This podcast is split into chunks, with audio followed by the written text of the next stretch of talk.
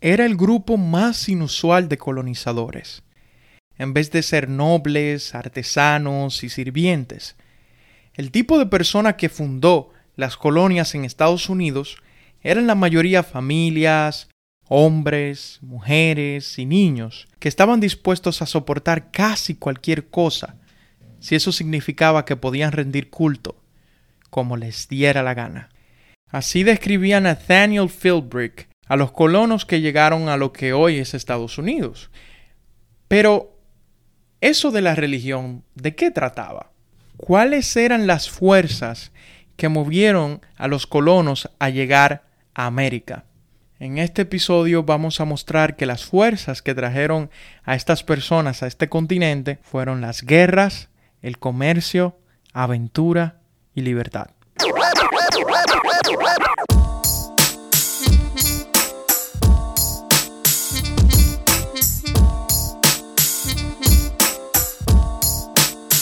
Habemos Julio. Bienvenidos a este espacio, donde hablaremos de lo que a mí me dé la gana. Les habla Julio Santana y en esta primera temporada conversaremos de historia de los Estados Unidos. Acomódate, ponte a lavar los platos, a organizar la casa, hacer ejercicio, lo que sea, mientras viajamos por el tiempo. Bienvenido.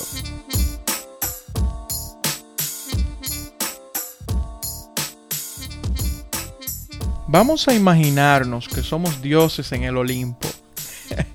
Qué maldito comienzo más raro. Vamos a imaginarnos que estamos en las nubes y estamos viendo los desarrollos del viejo continente a partir de la Edad Media o al final de la Edad Media si se quiere.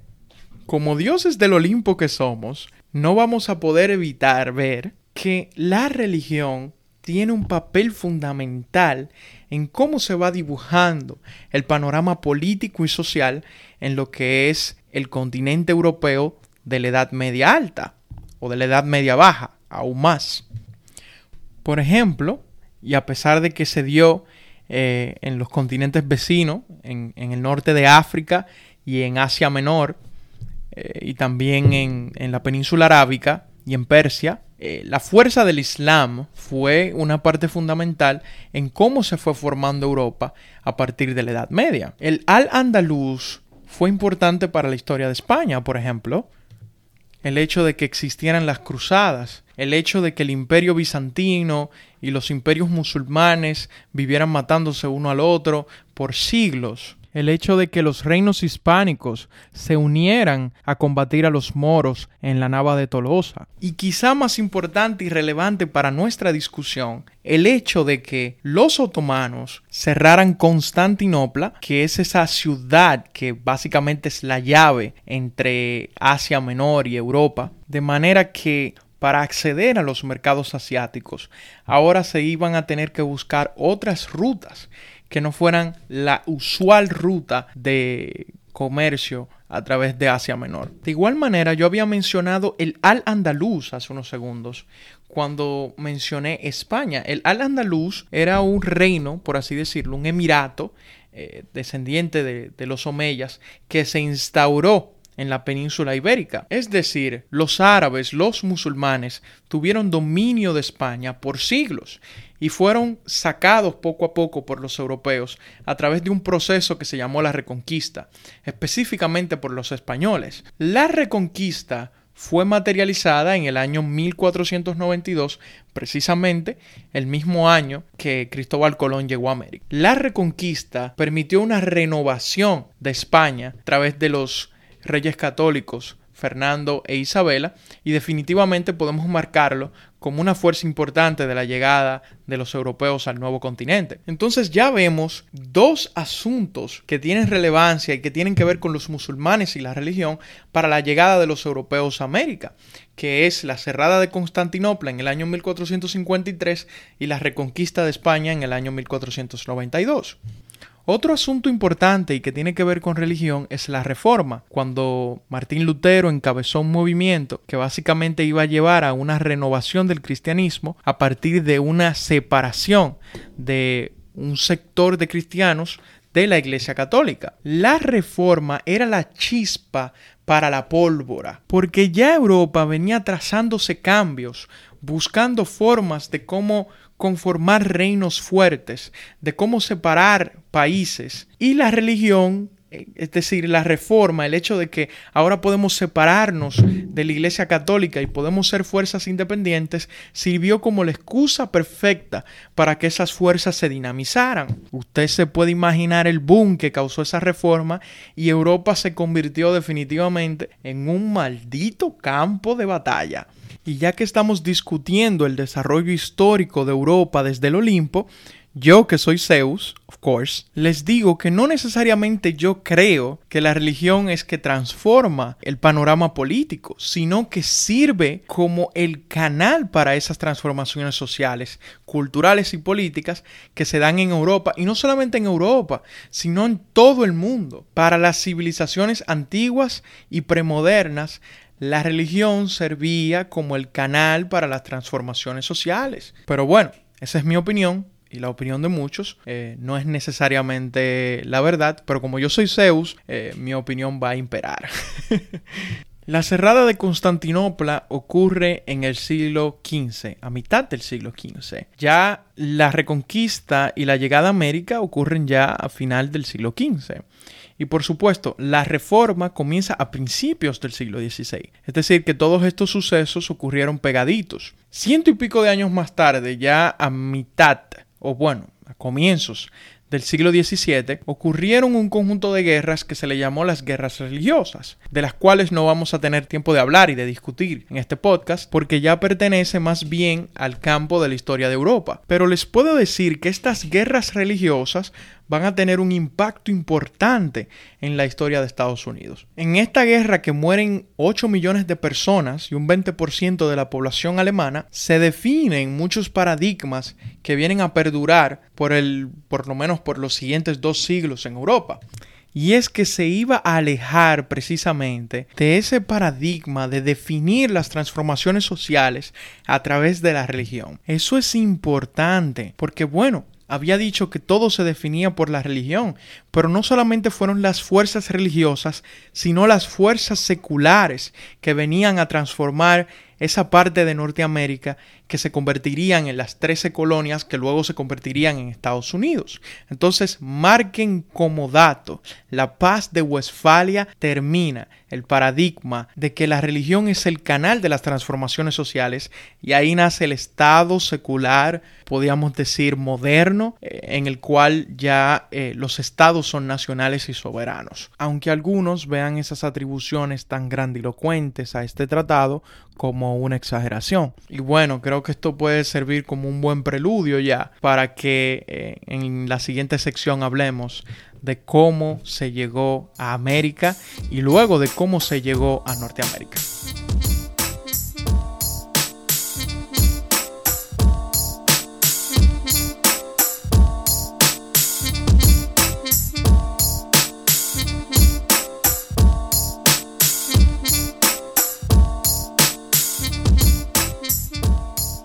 ¿En qué se parecen Cristóbal Colón y John Keynes?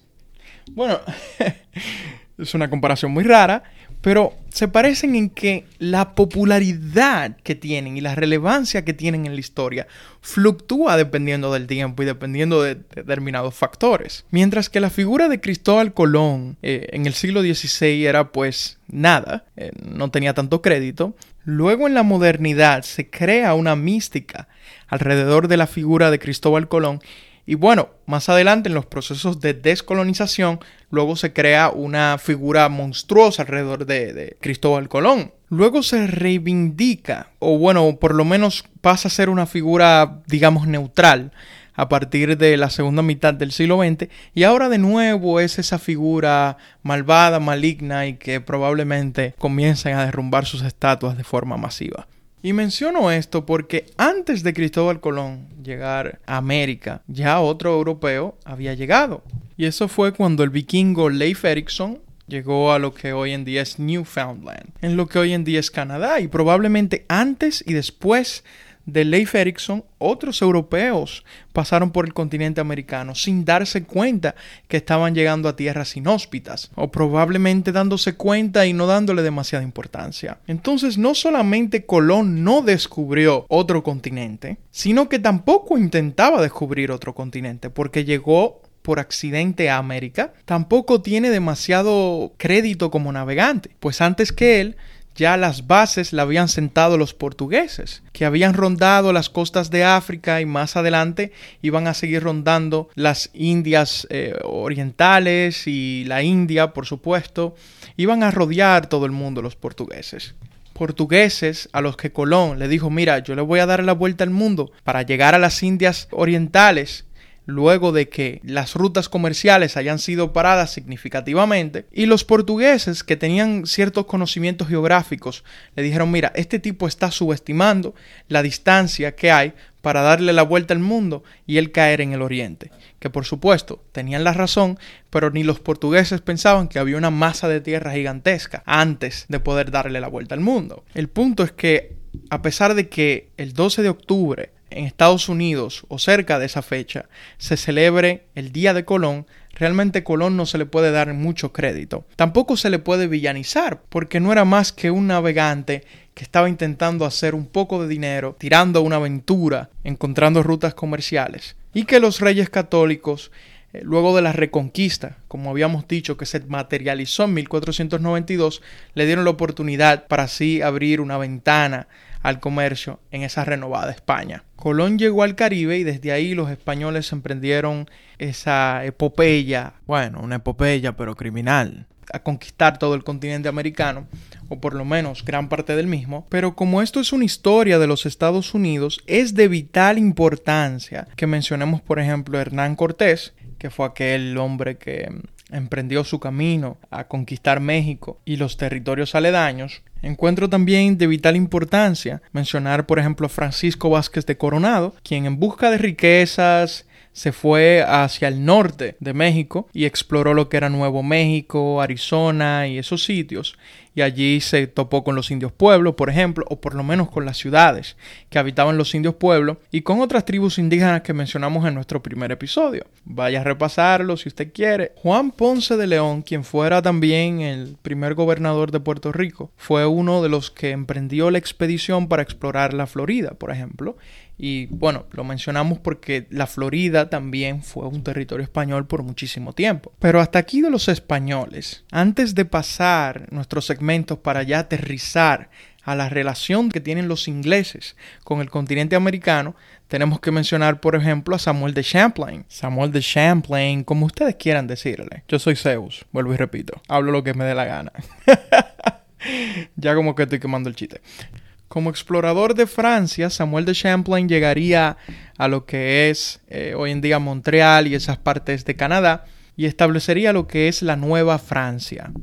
Por otra parte, los holandeses que de alguna manera habían logrado su independencia de España, a partir de la guerra de los 80 años, comienzan también a tratar de colonizar allí donde se pueda. Porque bueno, tanto los españoles como los franceses ya estaban ganando la carrera. Y bueno, en el siguiente episodio vamos a hablar más profundamente de esto, pero llegaron a Norteamérica en lo que hoy en día es Nueva York. Pero lo que tiene mayor relevancia para nuestro episodio y para nuestra temporada es el rol de los ingleses en el continente, porque fueron las 13 colonias de Inglaterra que más adelante se independizarían para convertirse en Estados Unidos.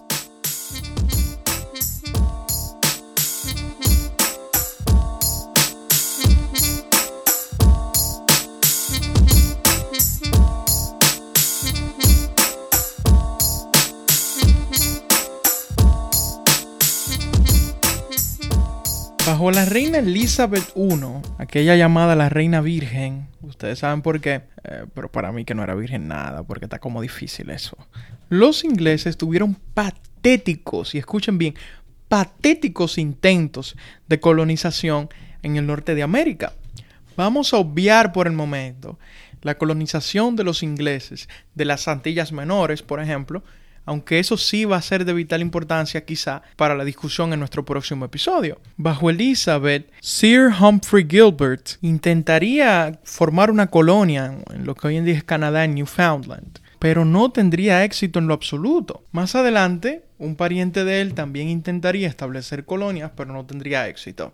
Esta colonia, sin embargo, sería en lo que hoy en día es Virginia, en una isla que se llama Roanoke o Roanoke, como quieran decirle, en los Outer Banks de Virginia. No sé si han visto una serie en Netflix sobre los Outer Banks, que es básicamente un archipiélago en la costa este de Virginia, en el Atlántico, ¿no? La serie es buena, media novelesca, pero véanla. Quienes sí lograrían llegar a América, sin embargo, sería una corporación, una stock corporation, que se llamaba The Virginia Company of London, una corporación con stocks que tenía como propósito establecer colonias precisamente en esa, en esa tierra que ya se conocía de Virginia y que se le asignó bajo el reinado de James I una jurisdicción específica. Allí se establecería en Chesapeake Bay lo que sería la colonia de Jamestown y por supuesto se llamaría Jamestown precisamente porque fue el rey James I quien les dio la jurisdicción y el permiso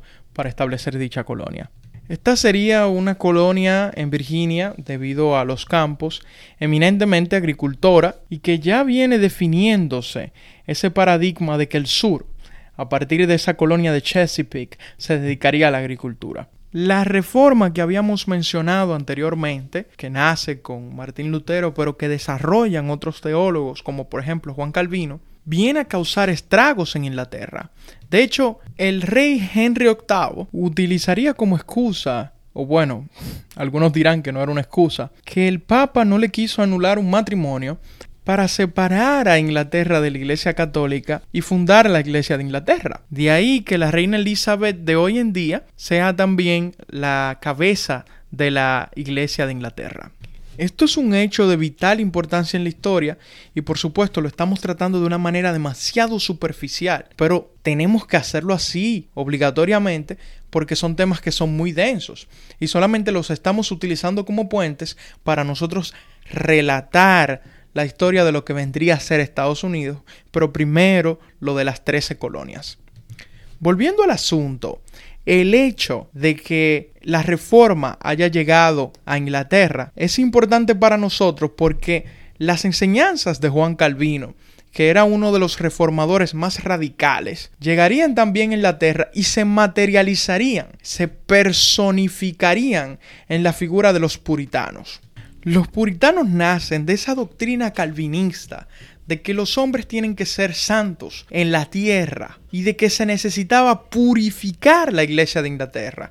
Es decir, los puritanos cuestionaban la figura del rey como jefe o como cabeza de la iglesia de Inglaterra porque quizá no tenía esa santidad, esa superioridad moral que los puritanos eh, influenciados por las enseñanzas de Juan Calvino, abogaban, ¿no? Los puritanos también venían de un estrato social no demasiado acomodado, principalmente venían de lo que eran los distritos de la lana, que era un fenómeno económico que se estaba dando en Inglaterra en eso del siglo XVI, del siglo XVII, donde básicamente los dueños de las tierras estaban obligando a que ciertos granjeros eh, se dedicaran no a cultivar asuntos eh, para comer o lo que se llamaban cash crops, sino que se dedicaran al ganado para vender lana porque tenía una alta demanda en el mercado. Eso luego pasaría, pasaría de nuevo en la historia y pasaría varias veces de hecho en la historia de Inglaterra y las veces que pasaba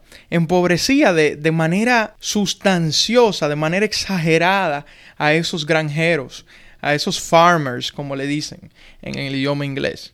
Ese empobrecimiento también haría que ellos cuestionaran eh, no solamente la figura del rey, sino toda la situación que ocurría en Inglaterra. Y como es obvio, eso al rey James I no le causó nada de risa. De hecho, podemos decir que le enojó bastante estoy casi seguro de ello, porque empezaría a acosarlos, empezaría a amenazarlos. Ellos, por supuesto, iban a responder a esa amenaza huyendo del país. Muchos de los puritanos que huyeron del país huirían principalmente a Holanda, que era un país por supuesto, protestante, o por lo menos principalmente protestante.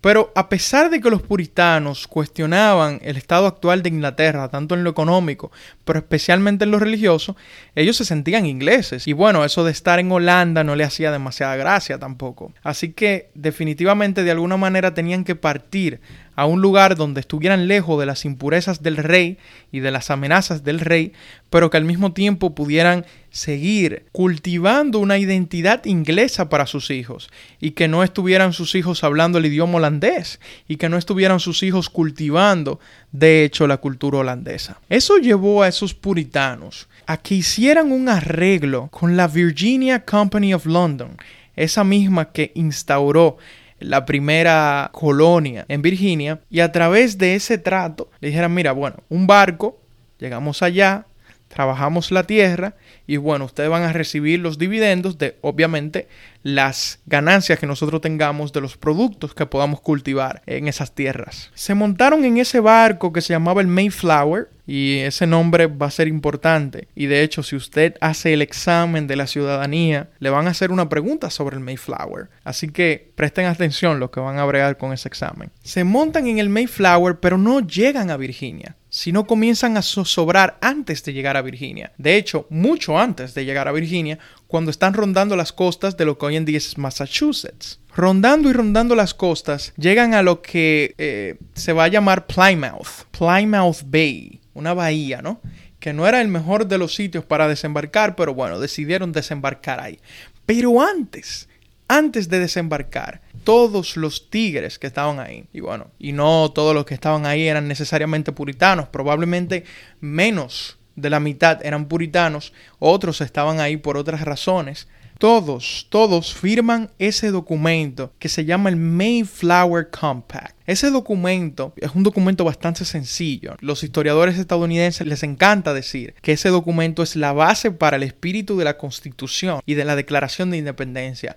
Yo no lo creo así. Yo creo que se le da demasiado crédito a ese documento, pero lo que muestra ese documento, sin embargo, es a qué venían los colonos o los puritanos que llegaron ahí, porque el documento decía, miren, ustedes tienen que respetar las decisiones que se tomen por mayoría aquí. Y por supuesto, eso es un legado de la persecución política que se le tenía a esos puritanos y todo, todo, toda esa odisea que ellos pasaron para llegar hacia donde llegaron. Bueno, pues los puritanos fueron liderados por William Bradford y como estaban fuera de la jurisdicción de, de, la Virginia Company of London, no necesariamente estaban bajo la tutela de la corona.